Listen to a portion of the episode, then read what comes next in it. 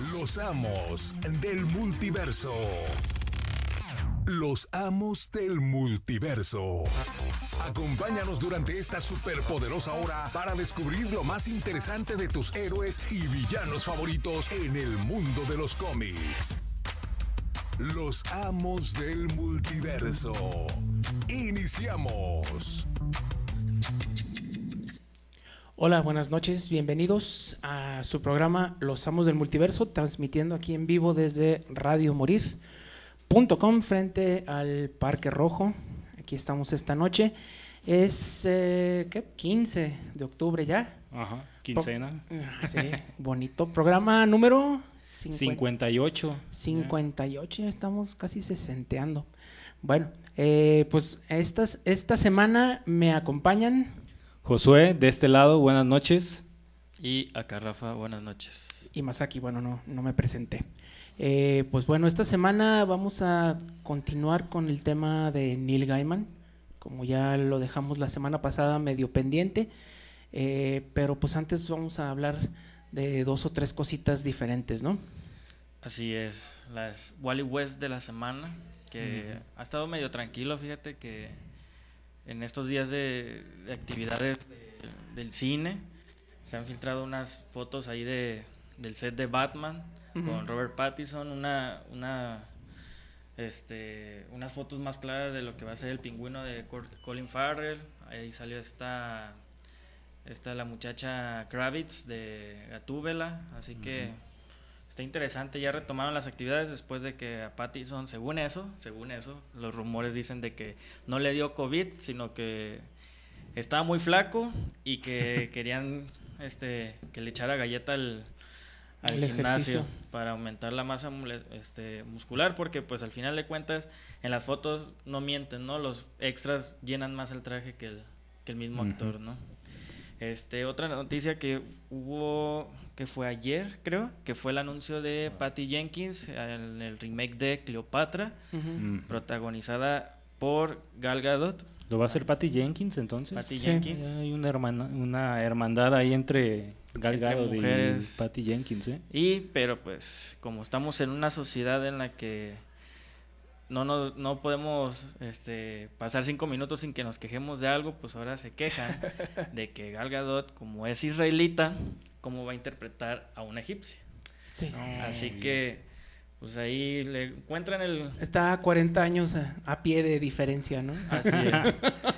Así que a todo le encuentran como la piedrita al, al arroz, ¿no? Pero sí será cierto, será un grupo así de esos Minoritario. minoritarios de Twitter. Ah, que por 15. cierto escuché que Twitter se cayó. Sí, hace ratito. hace ¿verdad? ratito.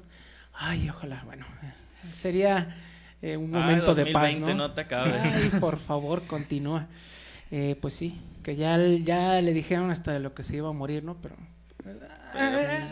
Sí, esta, esa eterna queja de que a lo mejor los actores no representan que a la raza o que no representan que a la persona, el género, nacionalidad. Pues por algo son actores, ¿no? O sea, de eso se trata un poco el actuar, el, el ponerse en el rol de un papel tal cual. Entonces, pues no nos pongamos tan exquisitos a veces en estos papeles. Y que aparte, pues es buena mancuerna, ¿no? Pues Sí. ya los vimos en, en Wonder Woman, los vamos a ver ahorita en Wonder Woman 2, así que pues le tengo fe al proyecto. Pero aparte, bueno, eh, digo, ella es israelita, pues. Dijeron que era whitewashing, pues, pero... O sea, para empezar, no es ni europea ni americana, ¿no? Es... eh, se puede decir que pues es de, de la misma región, ¿no? Sí, Así es. una Y bueno, nación golpeadora. otra cosa que hay que recordar y que es muy importante, si nos vamos a la historia, es que Cleopatra eh, era de eh, la dinastía tolemaica, que ya no eran 100% egipcios.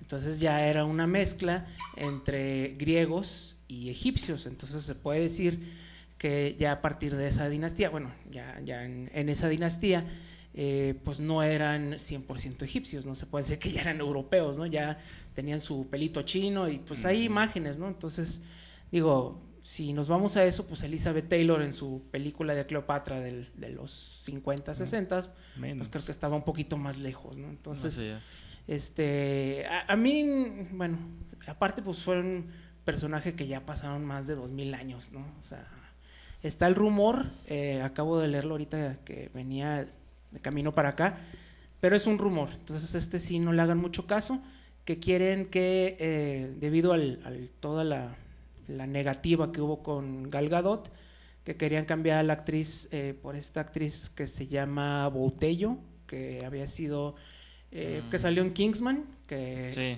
que la, la nominaron para Satana, que querían que fuera ella, que ella creo que es este pakistaní, no sé de dónde, pero que querían eso. Pero bueno, esto es un rumor, a mí la verdad sí se me haría pues eh, medio exagerado que se fueran por ese lado, ¿no? Pues sí. Pero bueno, la Yo gente... No sé, qué- no sé qué estudio traiga Cleopatra, ¿eh? porque hay unos estudios que sí doblan manitas y otros que dicen, ah, pues ahora sí que, que, que se haga el proyecto como sea. pues sí. La verdad, no, no, no, no, nomás anunciaron pues de que iba a haber el, como el remake, este, pero no vi de qué estudio lo iban a... Supongo que a lo mejor de Warner, De porque Warner, es- ha quizás. estado como trabajando ellas dos en la, en esta casa productora. pues sí. Este, y pues siguiendo ahorita con el ritmo de películas, pues George Miller este confirmó a Anya Taylor Joy, que este que salió como Magic en New Mutants o en Fragmentado. Fragmentado, sí, ¿verdad? La Ah, no segunda de recuerdo. Shyam- Shyam- Shyamalan. Sí, sí, Sí, es fragmentado. Este, esta actriz que es de origen argentino, habla muy bien el español, pero pues que ahorita eh, pues anda triunfando en Hollywood que lo van a acompañar eh, Chris Hemsworth y Yaya Ab- Abdul Matin, que lo recordamos como este. Ay, ¿Cómo se llama este villano de Aquaman? Se Ah, Black. Manta. Black Manta. Y o eh, Doctor Manhattan en la serie esta de Watchmen de HBO. Ujú. Ah, era él. Este, la Oh. película va a estar enfocada a la joven Furiosa, que fue interpretada por Charlize Theron y que era un proyecto que ya estaba confirmado que se iba a hacer desde hace ya tiempo, ¿no? Que iba a haber como un tipo spin-off precuela Sí, de Mad Max Fury Road dirigido por el mismo George Miller de furiosa. y que ahora sí que es- se tiene altas expectativas, sobre todo por el pedazo de película que nos dejó este Fury Road, ¿no? Exacto. Y siendo George Miller, ¿no? La misma visión, pues ya da más que, tranquilidad. que le dé la continuidad, ¿no? Pero pues ahora sí que, que esté el mismo director no significa que sea sinónimo de, de éxito, ¿no? Ahí recordemos que ahí James Cameron como que ahí se le cuatripió un poco Terminator, este y uno que otro director, ¿no? Digo, George Miller siempre tiene grabaciones muy accidentadas, pero digo, y largas y difíciles, pero el resultado siempre es bueno. Entonces, esperemos que, que ahora le vaya un poquito más fácil, pero bueno, el resultado, al menos eh, en lo que se refiere a sus películas de Mad Max, al menos a mí siempre me ha gustado. Pues sí, esperemos que el, el proyecto dé muy buenos resultados, porque pues ahora sí que creo que también habían confirmado una este, secuela de Max Max Fury Road con Mm. Tom Hardy, Mm. continuando esta historia que dejaron en, en Fury Road, este, pero pues ahí sí no, no han continuado este, sobre eso, ¿no? Y pues una noticia fresca ahora sí del día de hoy que ah, DC anunció Future State, que es como un cambio de status quo, que era como el que originalmente iba a ser como el 5G. DC 5G. Ahora para el 2021 van a introducir este personajes del, del multiverso al parecer. Este, lo que sí es que al parecer muchos personajes los van a como rejuvenecer, van a agregar este personajes mismos, este como de otras etnias, como para captar un poquito más de esta este ¿cómo se podría decir? Como, como completar este, este círculo de, de Generaciones o no sé más Ajá. o menos. De legado, ¿no? De personajes de legado. Así es. Este dicen que va a haber este le van a dar más enfoque a estos nuevos este superhéroes y a los viejos pues ahora sí que los van a dejar un poquito de lado, pero que van a servir como mentores, ¿no? Sí, Este que, que era como un plan que era como lo que estaba sonando mucho cuando Dan Didio todavía estaba presente dentro de la editorial. Ahora sí que con su salida, bueno, se presenta este evento tal cual, que va a ser un evento como de dos, tres meses, anunciaron enero, febrero del siguiente año. Y a ver qué tanto mantiene de generaciones, de legado, porque pues sin ya Didio tal cual al mando de esta de este evento, pues veremos qué tan importante se mantiene dentro de la editorial. Ahora sí que estos personajes como Wonder Woman, Batman, Superman, la Trinidad son como los que a lo mejor puedan sufrir un poco más de queja en cuanto al rol o al personaje que los va a encarnar. Recordemos que no va a sustituir a los personajes originales, va simplemente va a ser una persona que va a tomar ese manto o un personaje que va a tomar ese manto y Batman, Bruce Wayne, Superman eh, y Wonder Woman, los originales pues van a seguir ahí en su línea, por así decirlo.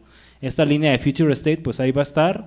Y me parece que eh, por lo que leí, la Wonder Woman va a ser amazona de Brasil, tal cual. Así es. Entonces, pues... Sudamericana. Ahí está tal cual representando a la zona amazónica, tal cual, entonces pues va a estar interesante verlo en enero. Y que iban a agregar también un personaje, o bueno, varios personajes nuevos, pero que uno de ellos era este, creo que se llama Ecstatic, que salió en los Teen Titans, que fue este un programa de televisión y que ahora va a dar el brinco a la, al cómic como fue en su tiempo pues Harley Quinn, ¿no? Que fue primero serie y luego fue cómic. Este, y pues por el anuncio y por el como no sé como el, preámbulo que dan de este evento, pues no se no se esperaron a dar como las comparaciones de lo que fue en su momento All New All Different de, de Marvel, ¿no? Esas similitudes de superhéroes nuevos reemplazando a los viejos, pero que los viejos ahí van a estar, que van a servir como mentores, este, pues ahora sí que sí se armó ahí una, un, un debate un tanto controversial por el hecho de que que sean tan, tan, tan iguales, pues sí. da de qué hablar, ¿no? De que a lo mejor esto se lo sacaron de la manga para tapar ese hoyo que iba a dejar el 5G, ahorita que ya no está Dan Didio, o que en verdad piensan hacer una reestructura en el multiverso de DC, que esto, hay que aclarar, es consecuencia del final de Death Metal, que ya está confirmado, este va a ser como consecuencias de este enfrentamiento de los multiversos oscuros. A ver, así que, ¿qué, qué, planes de DC para su línea editorial? Pues yo creo que más bien, pues ya era mucho material que tenían listo, ¿no? Y que ya era un trabajal de un año, yo creo. Fácilmente esto suena a trabajo de un año. Y como dijeron, pues ya, no lo vamos a tirar, ya lo tenemos aquí. pues Hay que aprovecharlo, porque también a mí lo que me queda muy en el aire es que todo va a salir en dos meses, ¿no? Porque van a ser one shots, van a ser números de 80 páginas, o sea, todo se lo van a aventar en eh, muy rápido, en muy poco tiempo. Y las portadas dicen, no sé si se fijaron, que aparte de, no sé, en los títulos de Superman vienen aparte como otros tres personajes, que ah, Martian Manhunter, que Grifter, que etcétera, etcétera. Entonces, yo creo que como que ya tenían todo y pues vamos a sacarlo, pero después de esos dos meses no sé qué vaya a pasar. Digo, no me preocupa porque, bueno, ya ahorita la continuidad y dos centavos vale lo mismo, ¿no? Este, no sé si nada más vaya a ser para que salga esto y después volvemos al status quo que tampoco. Pues ya ves que con esto de, Griffin, pues ya ves que tenían ya desde hace tiempo queriendo lanzar otra vez la línea de, de Wildcats. Sí. Este, y que el primero que iba a salir esta, era este Griffin, pero pues ahora sí que no sé qué planes tengan para él. Lo habían, este, habían como hecho un tipo de historia, ¿no? En los eh, Future Zen. Cuando, ah, en Future Zen sí es de los roles principales, el de Grifter, pero, Grifter, perdón, pero creo que en estos meses siguientes va a salir en Detective Comics, por ahí, ya lo vi en algunas portadas, entonces quién sabe si sea como un una anticipación a la mejor de que vayan a traer de vuelta a todos estos personajes. Y que curiosamente en diciembre, este, que es el último mes antes de que empiece esto, muchos de los este, equipos creativos dejan las series. Este deja, creo que Tinion deja Batman, este, Bendis deja Superman, creo que hay equipo, eh, cambio de equipo creativo en Flash, o sea, sí hay como va a haber una repercusión algo grande en los primeros este, títulos de DC pues a ver si funciona, ¿no? Porque yo sí también estuve viendo varios títulos y algunos sí parecen que de esos que van a calentar las mesas por mucho tiempo, ¿no? Digo, obviamente pues eh, los titulares Batman eh, siempre se venden, pero sí hay muchos que estuvo medio rara la de división, ¿no? De que vamos a hacer tres casas, una pues ya, la de Batman, ¿no? Otra la de Superman, que va a estar como con la Mujer Maravilla. Ah, sí. Y, otra de la Liga de la Y otra de la Liga, ¿no? Y todos los demás, pues como que... Así como de arrimados, ¿no? Ah, bueno, ahí les vamos a dar ocho A páginas. ¿no? meter páginas ahí nada más a los one shots. A, a rellenar. Yo no le veo como una intención a largo plazo, la verdad. Eh, yo creo que nomás, o sea, mi opinión, que nada más es para sacar lo que ya tienen y que les dé un poquito de tiempo a los creativos nuevos, que hay nombres interesantes. Este, pues otra vez regresa Bendis, está esta escritora de Monstrous, eh, Ah, Ah, Mariko Ta- Ta- Tamaki. Tam- Tamaki, ¿no? Que es. Ah, la- sí, ajá, Tamaki. la escritora. Hay dos, tres escritores eh, conocidos como que de alto perfil, pero yo no le veo así como un como Plan a largo, largo plazo, plazo. un plan eh, que tengan definido. La verdad es que no lo veo. Parece más como meter nombres como tal cual para hacer un bomberazo ahí y levantar ventas repentinamente, pero pues tal cual un plan editorial que, No. con- o sea, que junte a todas las series para ir hacia un rumbo tal cual, pues no se ve tal cual. Entonces, pues esperemos que ayude como que a retomar ese ah, no quiero irme a lo mejor muy anciano, pero ese respeto, ese respeto a, a esa, a ese ligue entre series, pues, entonces, ojalá se recupere eso que se ha ido perdiendo, yo creo que en la última década, entonces. Y que está curioso porque habían anunciado un evento en diciembre que se llama Endless Winter, algo así. Ah, sí, claro. Y. Pero pues como que de un tiempo para acá como que perdió fuerza y pues, ya no veo que hagan anuncios. o sea, Esperan, esperan que se nos olvide, yo creo. Sí, yo creo. Hasta igual había bocetos y todo, y eso lo mostraron en la San Diego Sí, Comic sí, Con. sí, sí, recuerdo haberlo visto que también se parecía a otra cosa, ¿no? De que ya habían hecho antes en, en Marvel.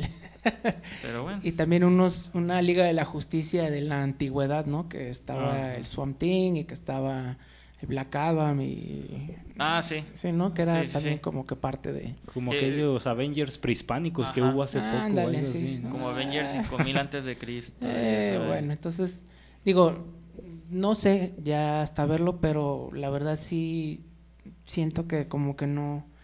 Digo, aparte de que la industria le ha pegado mucho este año, de que pues todo se paró más de dos meses, este, yo siento que no hay una dirección, pues no hay una idea clara de lo que se quiere hacer, pero pues no sé. Bueno, al menos el intento van a hacer ahí en el lado de DC, entonces esperemos que funcione de algo o que algunas series pues levanten. La verdad, pocas series ahorita de DC a mí se me hacen interesantes, entonces eh, ojalá ayude este cambio de autores, este cambio a lo mejor de equipos creativos y pues ayuden a, a levantar tal cual las series que se vienen. Así es. Pues ahora sí que estas fueron las ni tan Wally West de la semana. Este y pues ahora sí pasar de lleno a, a continuar hablando de Gaiman. Exacto. Pues bueno, nos quedamos, eh, sí alcanzamos a terminar lo que era la obra principal de Gaiman, ¿no? Lo que es eh, Sandman más que nada, ahora sí que los títulos, o bueno, la serie principal de Sandman, los setenta y tantos números, los diez tomos que salieron aquí en México, pues sí, más o menos los, bueno, que los comentamos y todo, de ahí se desprenden a lo mejor como que otros tomos de, de Sandman tal cual, de otros... Hellblazer, Lucifer. Ajá, también otros personajes exactamente como Lucifer, que yo creo que ha sido de los más importantes, Constantine por ahí. Entonces, también del mismo o del mismo universo de Sandman pues tal cual, también por ahí está Dead, que es un personaje que se llevó sus numeritos también. No sé si aparte de los cuatro números de un alto costo de, de vivir A- tenga apareció, más números. apareció hasta en algunos números de Action Comics Ajá, hace tiempo. sí. Así que hasta ya hizo su, su introducción al, al universo de DC. ¿Y lo, escribió Gaiman en Action Comics o quién lo no, escribió? ese arco fue antes del número 900. No me acuerdo quién fue el, el escritor, pero sí introdujeron a, a Death en el Órale. universo este. Sí, fue eh, Death, a High Cost of Living o el alto costo de la vida, eh, que fue con Chris Bacalo. Sí. Eh, fue Death, eh, The Time of Your Life, o bueno, no sé cómo traducirlo en español. El Eh, tiempo de tu vida. Pues sí, el tiempo de tu vida. Eh, también eh, tres números con Chris Bacalo. eh, y ya, creo que fueron todos esos. Pero pues obviamente, eh, aparte de Sandman, pues hubo varias cosas que pues siguen saliendo, ¿no? Eh, el propio eh, Overture que hizo. eh, Pre- precuela, ¿no? Del, del, pro- del propio Satman 1. sí. Y, y que aparte hace poquito, bueno, hace poquito me refiero hace como, ¿qué será? Un par de años, Ajá. que fue que Gaiman dio como su bendición para que continuaran historias del, del, del mismo Satman en esta línea de Black Label, antes Vértigo, este, en DC, con nuevos equipos creativos, pero con, este, pues ahora sí como digo, ¿no? Con la bendición de Gaiman de que Sí. lo están llevando como un buen ru- rumbo.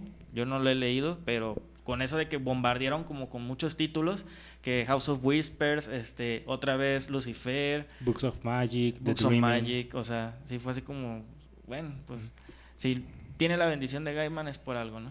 Sí, y ahora sí que, perdón, ahora sí que interrumpiendo un poco, eh, ahora sí que esta serie o este Sandman Universe que sacaron hace como tres años, pues algunas de esas series no pegaron, algunas hasta las cortaron tal cual. The Dreaming fue la que duró también mucho y duró como 20 números, la cortaron y otra vez la iniciaron. Ahorita lleva como tres números con Waking Hours, que está por ahí relacionado con, con varios Shakespeare, según eso, una dimensión de Shakespeare, por lo que parece. Eh, Pero pues habrá que leer más adelante a ver qué es. Pero tal cual, estos escritores, según, según leí, sí están como tú dices, bendecidos por Gaiman, pero sí están como guiados también por Neil Gaiman, por así decirlo. Le podrían como presentar la idea a Gaiman y Gaiman les puede decir así como que, ah, no, pues sí está bien. Tú desarrollala ahí como tú veas. Ahora sí que pues ya con eso pues te da como un poco de tranquilidad de que Neil se, se tome como el tiempo o se tome como que la pausa para que se usen de una manera pues aunque sea respetable a lo mejor sus Correcta, ¿no? personajes. Así sí, correcta. Ahora sí que ya sea que las historias estén aburridonas o interesantes o se vendan o no se vendan, pues ya es otra cosa. Para que no pase un Doomsday Clock, ¿no? Sí, no vaya siendo ahí. Y bueno, dentro de la serie de volúmenes especiales también está, bueno, de Sandman, escritos por el propio Gaiman, está Midnight Theater, eh, que este es del 95, junto con Matt Wagner. Eh, la novela Dream Hunters, que primero salió en prosa y estuvo eh, dibujada, bueno, ilustrada por Yoshitaka Mano. Después de Dream Hunters 1 al 4, que ya fue no, cómic, pues, novela gráfica por Pickwick Russell y bueno, Sandman Overture. También hay que recordar que dentro del mismo DC, pues hizo varios personajes como Black Orchid, que ese también lo vimos aquí en, en México, sí salió publicado por Sí. Televisa, que le dio como que un nuevo giro a ese personaje de la era plateada. Eh, también, pues, eh, el, eh, los eh, Books of Magic, que también del 1 al 4, ya después hubo serie, no la hacía él, pero pues también este, tuvo parte en eso. Y pues también ha escrito bastante ya del universo DC en, en general, pues el, el universo, se puede decir, el, el central, el importante. Hay que recordar, eh, por ahí hace, que será? Como unos 10 años, escribió qué le pasó al... Al, Al encapuchado, al ¿no? encapuchado, ah, que, que de hecho aquí lo tradujeron raro, ¿no? Porque Ajá. lo van a traer aquí a México Ujú. y le pusieron sí. algo así de en- el encapotado. ¿Qué le pasó al Cruzado, encapotado creo. cruzado? cruzado. Cape Crusaders en, No, en si se lo inglés. toman muy literal, pues sí se oye como que raro en esa traducción. Sí, que ese pues fue de por ahí de, ¿qué será? Como unos 2009. 2009, sí, ya, más de 10 Ajá. añitos. Fueron dos números eh, y sí, pues ya, creo que ya llegó en Televisa, ¿no? Si no me equivoco. O está por llegar Está por llegar. en Sí. estos días. Y bueno, también eh, pues escribió eh, para mm, personajes de Batman, escribió historias del pingüino, escribió historias de Two-Face, eh, también este, hizo eh, historias para Linterna Verde, así Green Lantern Superman, Le- Legend of the Green Flame, esa fue del 2000 también. Eh, pues sí ha estado bastante metido en lo que es el, el universo Más enfocado como a Batman, ¿no? Como Ujú. universo de Batman. Como los personajes eh, centrales, bueno, villanos eh, que tienen que ver con Batman. Y pues también estuvo un rato en Marvel, también hay que recordarlo. Este, estuvo haciendo precisamente Los Eternals, esa miniserie de siete números Con. Romita, ¿no? con Romita Jr., que como que pintaba muy bien, pero como que se les acabó la gasolina y, y no pasó nada. Y también el 1602 Mm. esa miniserie. Creo que ya fue todo lo que lo que hizo para Marvel. No, no estuvo mucho mucho rato como que no No se sintió. No llegó a colaborar con Miracle Man, ¿verdad? Ah, eh, bueno, ¿O sí? eh, bueno, Sí, creo- originalmente, pues, eh, porque hay que recordar que se reimprimieron en Marvel los números de Moore y luego los de Neil Gaiman. Se suponía que faltaban como dos números para concluir Miracle Man y que los iban a hacer, pero pues los seguimos esperando. Entonces, yo creo que, que ya no sé. Y, y otro, otra curiosidad es de que también escribió Spawn. Y fue el creador de esta Ah, de este, Ángela. Ángela, que el tan famoso personaje que causó hasta una disputa legal entre el mismo Todd McFarlane y Neil Gaiman por los derechos del, de, la, de Del esta, personaje. del personaje, que al final de cuentas los ganó Gaiman, pero que Marvel como que dijo, pues toma chango tu banana y, Y ya está en queda- y- Marvel. y ya está en Marvel. Sí. Que quién sabe qué haya sido de ella. Yo me quedé en que era el décimo reino o noveno reino, no me acuerdo, el de Los Ángeles ahí. Y que era medio Media media, hermana hermana, de- de, Thor, Thor. y, eh. Y no sé a partir de ahí qué haya sido o si ya la hayan olvidado también.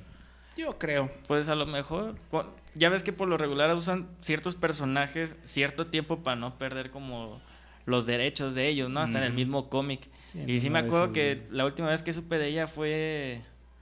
¿Qué? ¿En Secret Wars?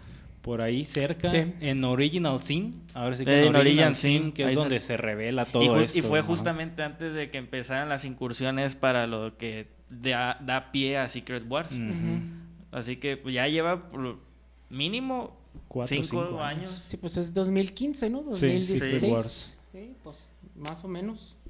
Pero pues quién sabe qué vaya a pasar con esos. eh, Yo creo que pues, los derechos todavía los tiene sí, todavía los tiene Marvel. Gaiman, ¿no? O sea, Marvel o Guy. Ajá, sí, no sé en qué Gaiman, porcentaje se haya negociado ahí. Para que aparecieran pues en el universo de Marvel, pues ahora sí que han de haber llegado un- buen acuerdo monetario. ujú. Este, y también otra cosa que también quería como resaltar es de que muchas de las obras de Gaiman que hace a prosa, curiosamente luego pasan a cómic, ¿no? Sí. Ahorita eh, viendo aquí el, el libro de Norse Mythology, ya se anunció serie de mitología nórdica por Neil Gaiman, con portadas, no sé por qué, pero tiene una preferencia mucho de David Mack en crear este, esas Mm, portadas, porque también hizo para American Gods, hizo para este, Good Omens, que son creaciones también de Gaiman y que fueron primero a prosa y luego pasaron a cómic. Con este, ahorita es I- I- Image o IDW. Ah, No, está esta serie de Norse Mythology que salió la semana pasada o esta semana. Es va- Dark va a ser Horse, con ¿no? Dark Horse. ajá. Sí. Ajá. Creo que ahí en Dark Horse ha encontrado como casa este Gaiman para poder publicar este tipo de historias que originalmente salieron a- en el libro, en recopilatorio y que posteriormente ya pasaron a cómic y que pues le ha sonreído la suerte que Amazon ha tenido como una tipo de preferencia con, con este autor que ha producido series originales de Amazon con historias de Gaiman, ¿no? Sí. Y le ha ido bien, ¿no? Es- Muy bien. American Gods es una. Good Omens. Good es Omens otra. es Ahí otra. dentro de Amazon nada más. Y pues también está recientemente la de cómo hablar con chicas en las fiestas, que es otra de las adaptaciones que hicieron ahí a cine. Pero ahí no sé quién haya sido la productora o cuál haya sido la productora, perdón. Pero que fue muy popular zona por los actores que estaban ahí. Una chava que olvidé su nombre, que es famosona, flaquita, güera alta. No, no recuerdo su nombre. Ah, se me fue. Pero tal, tal cual en esa película de hace tres años, pues sí pegó, pegó bien, al menos en, en streaming. La de cómo enamorar a una chica punk.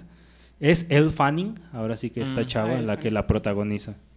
Y este y pues ustedes me van a este, quitar la duda o no de que Gaiman pues también hizo lo que es Coraline, ¿no? Sí. Que Mm. después fue adaptación a película hecha por Tim Burton.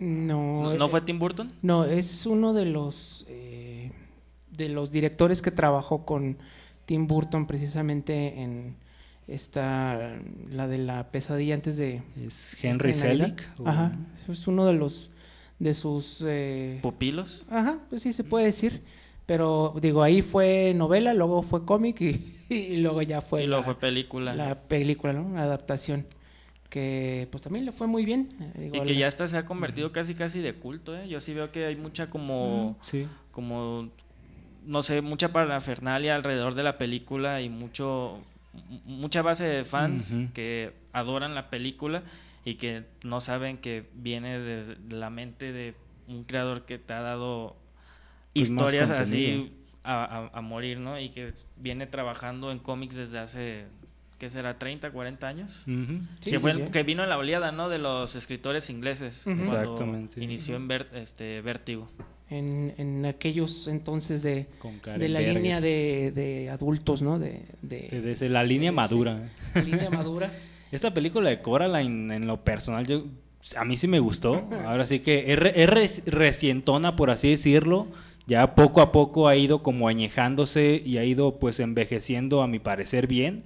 Y pues va creando como que un fandom o se va manteniendo como que un fandom en base a esa película.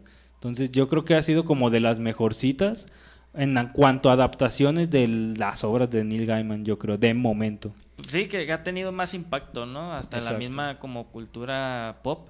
Porque pues, ya hay figuras este, de NECA, hay, este, hay Funcos, este, hay marionetas, o sea, hay, hay este, las obras que se, que se imprimen son este, casi, casi sold out. Ahí en la film me ha, me ha tocado ver que este, cada año traen una edición diferente los de Penguin Random House, que es el que este, distribuye en español este, todo lo de Gaiman. Y este, cada, cada año veo que traen como una edición diferente porque se les acaba prácticamente. Sí, son, son obras que se venden mucho, ¿no? Y que ya como que trascienden la edad, ¿no? A los niños les gusta mucho, este, a los, A los adultos, adolescentes, adultos. Y digo, son, digo, el Gaiman siempre sabe conectar eh, como que muy, muy a nivel personal, ¿no? Con, con los lectores. Siempre lo logra, aunque sean historias que se antojan como imposibles, siempre encuentra ese elemento en el que la gente se, se identifica con ellos, ¿no? Y bueno, oh, se me había pasado otras de las historias de DC, así rapidísimo. The Children's Crusade, la Cruzada de los Niños, que fue una serie de anuales, de crossovers de anuales del recién empezado Vértigo, eh, que pa- aparecían personajes de- del mundo del Sandman. Eh, también Mr. Punch, que esa fue una novela gráfica original que salió para DC. Eh, y también Stardust, que fue junto con Charles Best. Esa sí hicieron película, que salía Robert De Niro y Michelle Pfeiffer. No le fue no muy, no le fue muy bien, pero sí fue otra de las adaptaciones. Y otro guion que también, ya hablando de películas, eh, no sé si se acuerdan de una película que se llamaba Beowulf, que fue Sí. de, animación. Él era el guionista. Eh, Hasta hubo li- live action ¿no? de Werewolf. era, era como animación de computadora que se ve así hiperrealista. Era, Casi, casi era- como si fuera Beowulf, pero en videojuego, más o menos. Pero Ah, sí, ya me acordé. Sí, cierto. Sí, que No, salía no esta. Angelina, Angelina Jolie. Jolie, sí. Ajá. Era, era precisamente de, pues obviamente basado en la leyenda. Este, ¿sí la pero, llegaron a ver? o no? eh, esa no. Yo vi un pedazo. Pues, Es que salió Ya tiene- 2004, sí, ya 2005. tiene un rato. Ajá. Fue antes de que. Me acuerdo muy bien que, que se, fue antes de que se estrenara Avatar, porque Avatar, pues sí dio como un antes y un después de los efectos, ¿no? Y sí me acuerdo que esa película salió antes de Avatar. No, pues Y- desafortunado. Ajá, desafortunadamente. Y fíjate que a pesar de eso le echaron como galleta al CGI o a esa como animación Sí, computarizada, porque según yo escanearon hasta los cuerpos, reacciones de los actores, pero pues fue una fue un, proyecto muy extraño. Sí, era, no sé si se acuerdan de una película que salía Tom Hanks que se llamaba El Expreso Polar, Sí. que era como ese Algo tipo de animación, ¿no? Que así como, como medio hiperrealista. A- aunque esa de- del Expreso Polar que salió en el 2001, me Ujú. parece, esa eh, se veía todavía más animada que esta Ajá, otra, ¿no? sí. Pero sí son como de la misma calaña, más o menos. Sí, y no hubo mucho, digo, como que fue un experimento que no Que no pegó. funcionó tanto, como que a la gente no le gusta así que la animación sea tan hiperrealista, ¿no? Prefieran Ah, tipo que- Pixar. Sí, eh, la verdad, en lo personal yo soy uno de ellos, no me gusta como esa hiper, ese hiperrealismo tal cual en las películas. Sí me gusta como que tener esa separación de o va a ser animada o va a ser live action tal cual. Que no te dejen como a medias tintas, Sí, ¿no? oye. Porque, o sea, no, no sientes como el, el apego a, a algo animado, ni sientes como la adrenalina de ser algo presencial, ¿no? De algo de, de alguien que sí está actuando, pues. Sí, por algo yo creo que las dejaron de hacer, ¿no? Porque Sí. que yo recuerde fueron los únicos dos experimentos de ese tipo y pues no, no funcionaron tan bien como uno hubiera, hubiera pensado, ¿no? Y bueno, aquí estoy viendo, eh, aparte lo que hizo para otras, otras eh, compañías americanas, Miracleman, que ya lo habíamos hablado, eh, que fue el Golden Age, que ese es del 17 al 22. ¿Qué, qué editorial era antes de Marvel, Miracle Man? Era Eclipse. Eclipse, Eclipse. pero Eclipse era la compañía americana. O sea, primero fue Mm. este, una compañía europea. Eclipse los trajo por primera vez a Estados Unidos y luego Mm. ya fue Marvel. Ah. Este, y también hizo eh, eh, de un libro, bueno, es como un volumen del mismo Miracle Man que se llama Apócrifa, que son como, como retratos, bueno, historias cortas. Eh, también escribió Cerebus para, para Dave Sim. Este, hizo Hellraiser también, un, un, un episodio con Dave McKean. Spawn escribió el número 9, que es el de Ángela, y el número 26, también con McFarlane y Greg Capullo. Y pues también escribió una miniserie de Ángela, del 1 al 3, con Greg Capullo también. Ay, no, hizo bastantes cosas. Bueno, también de ese se me había olvidado, este, The Last Temptation, que era, eh, junto con Michael Sully, que era una historia de, eh, este, ¿cómo se llama este rockero? Alice Cooper, ¿no?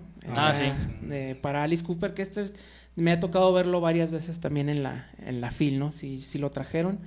Este, Marvels, Eternals, y bueno, hizo, este sí no me, no me acordaba, John Romita Jr., un aniversario, de 30 aniversario, este, para el John Romita Jr., este, Space Knight hizo.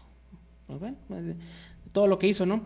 Eh, también algunos números de Elric, eh, también este sí me acuerdo, Las Nuevas Aventuras del Spirit, este Mm. también participó, pues eh, gente, pues el nivel de Alan Moore, de Eddie Campbell, Se animaron. Órale. Se animó más bien Alan Moore. y bueno, de Dark Horse, pues sí, este Harley Quinn Valentine, Murder Mysteries, Creatures of the Night, ¿no? Pues sí. El- pues ah, bueno, y luego ya nos Varios, vamos pues a novelas, ¿no? Que también novelas, yo creo que es lo que mejor ha sabido hacer. Sí. O Otro- que ha sabido explotar más, ¿no? o cosas que pues otros no han podido hacer como Alan Moore, que Mm. nomás no, no, no ha podido despegar en ese sentido. Este, creo que aquí Gaiman sí es la excepción y lo ha hecho muy bien, ¿no? Como dices, primero es novela y luego adaptación a Mm. cómic, ¿no? Eh, y bueno, pues ahí está. Sí, ahora sí que en, en novelas yo siento como que tiene más libertad o tiene como más esa ese logro de poder escribir algo largo tal cual. En cómics, pues ahora sí Sandman está ahí, pero otros cómics como que no Se ve más limitado, ¿no? Ajá, como que estuvo limitado o él mismo no quiso a lo mejor tener runs muy grandes como en Sandman, porque tal cual en todos en todos los personajes eran como que miniseries, números así separados, Seis números, fillers así, o cosas así, entonces como que lo suyo son las novelas y ya después de esa fórmula a lo mejor que alguien más o él mismo adaptar esas novelas a, a cómics o a otros medios, ya sea serie o, o cine, pues tal cual. Que pues yo creo que eh, sí le ha ido bien en cuanto a series y cine de las adaptaciones que han hecho de sus obras, tal cual. Sí, pues está precisamente Good Omens, que fue su primera novela de 1990 ya, 30 años de Treinta y ella. ton. Neverwhere también. Más viejo que yo, fíjate. Imagínate, Never, Neverwhere, que fue del 96. Stardust, que, pues bueno, la hicieron película luego. American Gods, del 2001. eh, Coraline, del 2002, la novela. Ujú. Eh, otra que se llama Anansi Voice. eh, Interworld. eh, Graveyard Book. Silver Ujú. Dream. Uh, the Ocean at the End of the Lane. Eternity's Will. Y la última que sacó del 2017, precisamente la de mitología nórdica, ¿no? Y pues bueno, esas, pues ahorita todas de una u otra manera han logrado llegar a, a otros medios, ya sea novela gráfica o, o, ¿cómo se Sí. llama? Este, o cómic, ¿no? Sí, ahora sí que varias de estas pues son como clásicos dentro de, del cómic actual o contemporáneo a partir del 90, pa- del 90 para acá pues en los últimos 30, 30 años. Neil Gaiman, pues este año va a cumplir 60 años, en noviembre de este año va a cumplir 60. Entonces, pues la primera obra que mencionaba ahí bien Javier, pues salió cuando Neil tenía 30 años, esta de Good Omens, que salió en el 90, me parece. Entonces, pues relativamente joven empezó a publicar novelas, comparado a lo mejor a otros autores de, de su época. Entonces, pues hay varias cositas ahí que podríamos recomendar en lo, en lo personal, Norse Mythology y Fortunately the Milk, yo creo que son dos obras que yo les recomendaría. Uh, Fortunately the Milk es ilustrada por Scotty Young. Entonces, es un librito corto, la verdad, menos de 100 páginas, o si son 100 páginas, por ahí anda llegando. Está muy rápido de leer, dos días quizá, ahí dos tardes. Y muy ligera, ¿no? La, la, lectura. Sí, muy ligera, la verdad. Eh, a lo mejor un poco más para adolescentes o pubertos, a lo mejor. Porque sí tiene como que viajes en el tiempo ahí. entonces, se puede llegar a perder si no lo lees a lo mejor en, pocas sesiones. Si separas como que en muchas sesiones la lectura de este librito, pues sí, la verdad te pierdes en cuanto a, hey, estaban acá, pero después viajaron en el tiempo, o qué pasó con este pirata, o qué pasó con este personaje. Entonces son de esas lecturas rápidas que vale la pena pues aventárselo en pocas sesiones. Eh, Fortunately The Milk. Y la otra que les hace que les decía Javier también es la de Norse Mythology, que pues bueno, en lo personal a mí se me hizo muy chida, muy fácil de leer también. Ah, tiene varios elementos históricos ahí de, de la mitología relacionada con Thor, con Odín, con Loki, que a lo mejor no se suele tocar mucho en cómic o en película.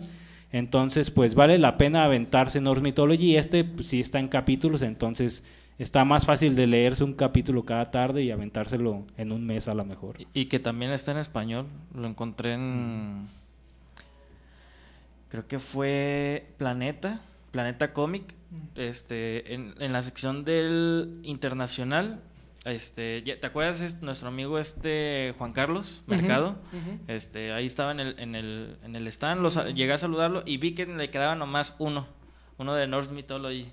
Y aproveché para comprarlo, así que sería cosa de que si les interesa o algo, que, que no hay que confundirlo con la serie que está saliendo ahorita, que también es que de Thor, Odin, Loki, que está publicando este editorial Gredos creo. ajá que es quincenal que es quincenal que es por tomos que viene Thor 1 Thor 2 Odin 1 así.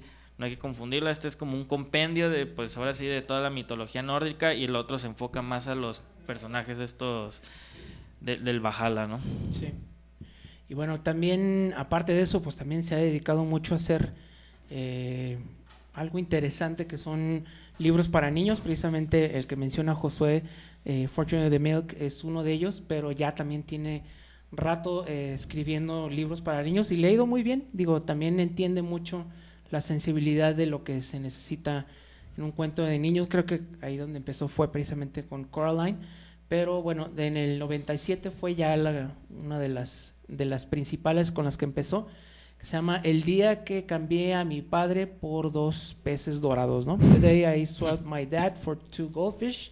Ese es del 97 y bueno, este trae ilustraciones de Dave McKean, otro de sus preferidos. De sus preferidos y pues de todos, ¿no? Eh, the Wolves in the Walls, Melinda, Mirror Mask, eh, Odd and the Frost Giants, que es otra vez retomando el tema de, de los gigantes, ¿no? De, de, la, de la mitología nórdica. Eh, Blueberry Girl, Crazy Hairs, eh, y Unfortunately the Milk, que son de los últimos, Hansel y Gretel también, eh, pues casi siempre como adaptaciones o como su giro, ¿no? Su giro a, historias y leyendas que ya existen, ¿no? Y bueno, también ha hecho poesía, poesía y ficción ah, corta, ¿no? Que pues eso los, los junta en volúmenes, en volúmenes, eh, colecciones. Una de las, de las que yo recuerdo que eran de las importantes se llamaba eh, Ángeles y Visitaciones. Entonces ahí vienen pues un montón de, de su poesía, ¿no? ¿Y, ¿Y, qué te parece si hablamos de cómics? Oh, muy bien. Eh, cómics, compa, cómics. Ahí va. Cómics, compa, cómics. Y pues hablando tal cual de Sandman que hablamos la semana pasada, como nos pudieron escuchar, llegó el volumen número 8 en pasta suave, el volumen número 8 que se llama El fin de los mundos, ahí de Sandman, ya llegó, está disponible con el Wempa Comics. DDC llegó el nuevo, la nueva serie de Unkillables, eh, de Deceased, es de Tom Taylor, el número 1, llegó ahí. Llegó la Batman y Tortugas Niñas, la saga número 2, está también disponible ya en TPB. Llegó cosillas de Marvel, Symbionte Spider-Man, el número 5 de Alien Reality. También llegó el TPB de 2099, este arco dentro de Amazing Spider-Man que tiene Nick Spencer y me parece que Oscar, Oscar Basaldúa o Jan Basaldúa pues ya dibujando. Marvel Verse llegó el Avengers, el TPB. También llegó Age of Ultron contra Marvel Zombies. Este, la verdad, no tengo idea. Y Silver Surfer Black Parable, el hardcover, también llegó ahí disponible. Un black cover chonchito, por lo que parece. 370 pesos. Y llegaron cosillas de Marvel por parte de Salvat. La entrega número 4, Iron Man, con, Iron Man Extremis. Ahora sí que este arco de Warren Ellis y Adi Granoff. Y pues Pacomics está ubicado en Avenida Juárez, casi esquina con calle Colón, afuera de la Plaza Universidad, ahí para el restaurante de las Cajitas Felices. Un buen saludo al Paco, tiene suscripciones y tiene también apartados. Mándenle un mensaje por Facebook, está como Pacomics y pues va a estar fácil que les aparte su Sandman. Un saludo al Paco. Entonces, Comics, compa, comics. Y pues de una vez hay que aprovecharlo y también este hablar de, de, Fabo, ¿no? Ah, sí. Antes de que se nos acabe el tiempo. Ahí, Fabo lo pueden encontrar como Fabo eh, Toys Shop en la calle Eva Briseño, número 40, o Pino Suárez, número 40, este, en Tecnocentro. Siempre está esa como confusión, ¿no? Sí, sí. Este, eh, Tecnocentro en el centro de Zapopan, local 41. Tiene NECA, tiene Mezco, tiene Funko, tiene este, Diecast, o sea, tiene de un tiene los McFarland del multiverso, o sea, sí tiene varias cositas este, interesantes. Ya está pronto por abrir otra vez el, local. Esperemos que ya sea pronto y que por el bien de todos los coleccionistas ya lo haga. A pesar de que no tiene abierto su local, pues hace entregas este, en toda la ciudad por Uber o, este, o personales. Ahora sí que que se pongan de acuerdo este con Favo para la entrega. Este, ahora sí que varias figuras ahorita de Halloween, ¿eh? Sí, ya, ya es el, mes de terror, así que él es especialista en figuras este de pues ahora sí que de estas películas que tantas pesadillas nos causaron de niños. tiene tiene Chucky's, tiene Jasons, tiene Freddy's, tiene Gremlins, este, ¿qué más tiene? De Hellraiser también. Tiene Hellraiser pues ahora sí que hasta Pennywise tiene, este, Aliens, Depredadores, Depredadores tiene un chorro. Este, ahora sí que al que le interese y que le guste todo esto del, del, horror y, este, y el género Slayer, pues ahora sí que lo pueden encontrar con, con Favo Toy Shop. Este, y pues ahora sí que, que sigan como comprando y, apoyando a estos emprendedores, ¿no? Que tanto les ha afectado en esta pandemia. Sí. Ha estado difícil. Sí, pues hablando tal cual de terror y todo, pues los sábados está Javier y Fabo ahí transmitiendo un programa Cinema Macabre, entonces pongan atención ahí los sábados. de 8 a 9, ¿no? De 7 a 8. De 7 a 8. De 7 a 8. Entonces ahí esténse atentos, ahí en el grupo de los amos del multiverso pueden buscar los videos que ya están publicados y pues ahí pónganles atención y todo, está, está muy chido, yo escuché ya el primer programa. La verdad, yo que no soy experto en nada de terror, lo recomiendo. Son masters ahí, ¿eh? Son, Ahí te, te, te, hablan, o sea, ¿cómo, cómo, te podría decir? O sea, te, te explican tan bien las cosas porque son dos especialistas del tema, o sea, no son cualquier güey de la calle que agarraron y que, pues Ah, la película de Ida es la mejor del terror. O, Anabel, no manches, me sacó pesadillas. No, acá te hablan hasta del. Clásicos de, Del cine japonés. O sea, sí, sí tienen cosas muy, muy interesantes. Así que. No, no, por nada, Fabo sabe vender figuras de terror. Entonces, pues, están con un experto ahí también, Javier. Entonces. Eh, échense ahí Cinema Macabre, está disponible tal cual en el grupo de los amos del multiverso, ahí pueden encontrar más información. Sí. Y pues un saludillo al Fabo que no nos pudo acompañar hoy. Saludito también a, a Héctor y pues a Gerardo que tampoco estuvieron hoy. Esperamos estar en la siguiente semana. Y pues como para cerrar, yo creo como qué cómic o novela de Neil Gaiman les gustó más o les gusta más a ustedes. Pues ahora sí que va a sonar bien.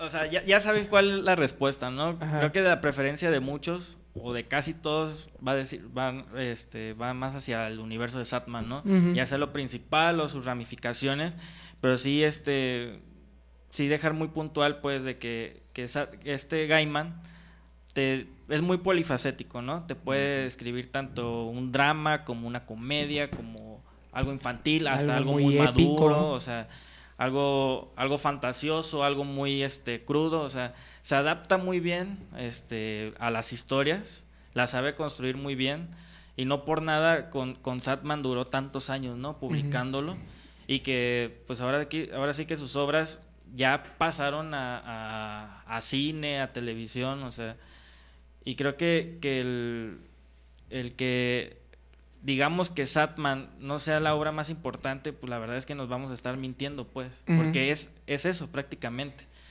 El- yo recomiendo mucho, este, pues ahora sí, todo, el- todo lo que abarca Satman, los 10 tomos que se publicaron aquí de Televisa, pero también este, les recomiendo mucho el de Cazadores de Sueños, me gustó mucho.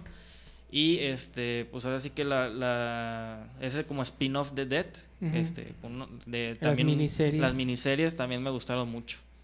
Sí, yo creo que yo también, este, pues ahí fue donde se hizo conocido, ¿no? Ahí fue donde brilló el talento de Gaiman y pues sí, a mí me gusta mucho también Sandman. También lo disfruto mucho cuando son cosas que tienen que ver con universo DC, cuando ya es eh, Batman, cuando es personajes principales, pero sí, yo me quedo con, pues con lo que hizo en Vértigo, ¿no? Que sí es bastante obra y con lo muy que interesante. despegó tal cual. Sí. Y con lo que ha hecho en Dark Horse también, porque como que Dark Horse ha, ha sido como su segunda casa para, para publicar esas historias que a lo mejor en otras editoriales o en el mismo DC no ha podido, ¿no? Sí, ahí yo me quedo también con Sandman, quizá un poco compitiendo en Norse Mythology, pero pues Sandman, por la, por la extensión de la obra, pues yo me quedo con esa. Por lo épico, por la Sí. construcción, por el desarrollo, creo que... Por los personajes. Ajá, ¿no? Sí. y que ha repercutido en generaciones y que pues, no por nada ahorita está de la mano con Netflix para adaptarla, ¿no? Una adaptación que se ve muy difícil de hacer, pero pues ahora sí que si está el mismo Gaiman involucrado, pues hay que tenerle un poquito de fe, ¿no? Sí. Sobre todo por esos como cambios que puede dar de última hora Netflix. Sí, te da confianza, pues, y también su audiolibro, pues, tal cual de, de Sandman. Entonces, pues, hay, hay mucho material de Neil Gaiman como para explorar. Para rato, ¿no? Así es. Bueno, pues yo creo que con esto concluimos. Ya hablando de Sandman, yo creo que la semana que entra, pues le vamos a dar. Ya nos vamos a meter al terror, ¿no? Yo creo que ya. sí, pues ya en dos ya, semanas es ya. 31. Pues bueno. Pues bueno, este, nos despedimos esta semana. Con ustedes estuvieron. Josué Martínez, buenas noches. Acá Rafa, buenas noches a todos. Masaki, buenas noches. Buenas lecturas. Vámonos. Los amos del multiverso. Los amos del multiverso. Acompáñanos durante esta superpoderosa hora para descubrir lo más interesante de tus héroes y villanos favoritos en el mundo de los cómics. Los amos del multiverso.